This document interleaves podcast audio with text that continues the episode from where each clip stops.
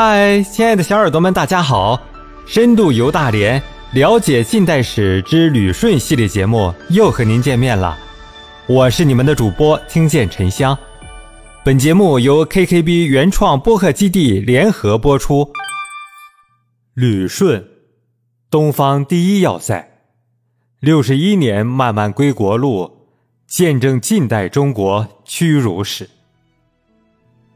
两次鸦片战争之后，清政府被打疼，终于意识到洋人现代科技并非奇技淫巧，开始重视魏源在《海国图志》中主张的“师夷长技以制夷”，推行洋务运动，引进西方先进的科学技术、军事装备以及机器生产等，以挽救濒临灭亡的清朝。在这样的环境下，一八七五年，光绪皇帝命北洋大臣李鸿章创立了一支近现代的海军——北洋水师。经过十三年的努力，北洋水师在一八八八年正式成立，拥有大小军舰二十五艘，辅助军舰五十艘，水师官兵四千余人。按照账面实力计算。当时的北洋水师武力值亚洲第一，世界第九。为了给北洋水师寻找一个优良的基地，李鸿章在1880年就派人四处寻址，终于选中了旅顺。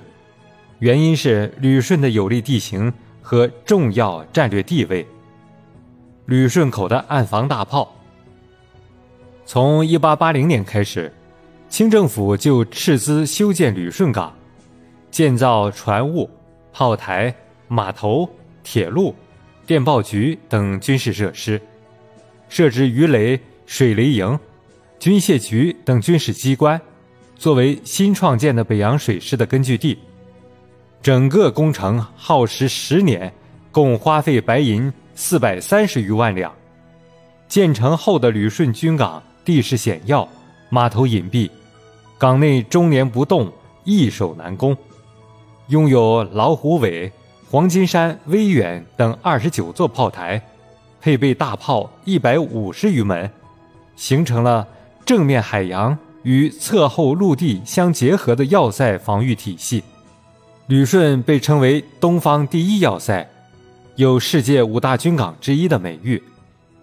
然而，腐朽的晚清政府并不能因为一剂洋药。就起死回生，晚清政府的腐败已经无可救药。就算拥有了貌似强大的海军，也不过是纸糊的老虎。而被誉为东方第一要塞的旅顺，从建设之初就成为列强垂涎的对象。亲爱的小耳朵们，一个旅顺口，半部近代史。旅顺的每一个景点都刻有列强侵略的印记。